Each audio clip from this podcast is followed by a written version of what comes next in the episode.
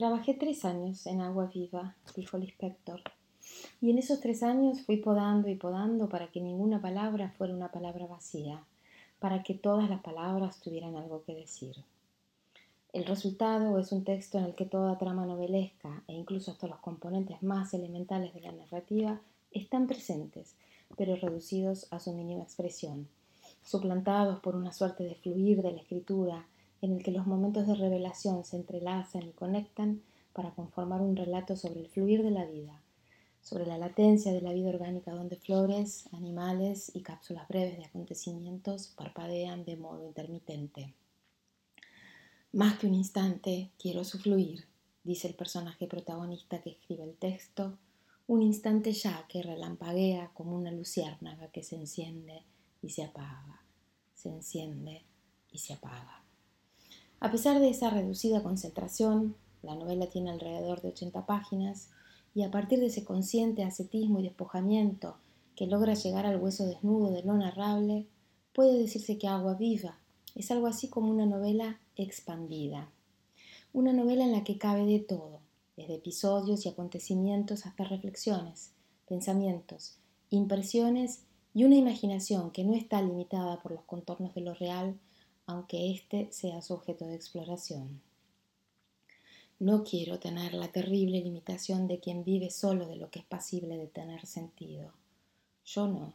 Lo que quiero es una verdad inventada, dice la voz de la pintora que se ha sentado a escribir, que reconoce como responsabilidad propia ocuparse del mundo. Cito.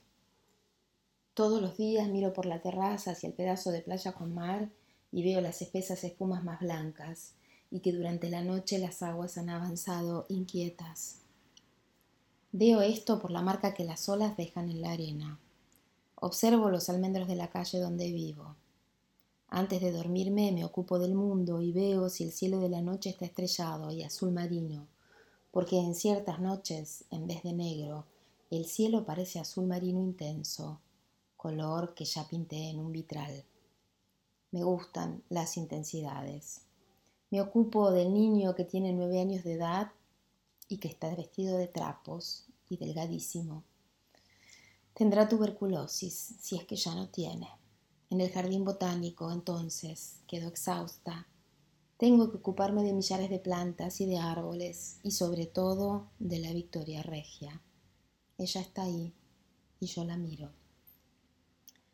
Ocuparse del mundo, tu mascota, en portugués, es también cuidarlo amorosamente, en una voz que lo recorre deteniéndose en objetos y situaciones narradas a un tú al que se dirige la pintora.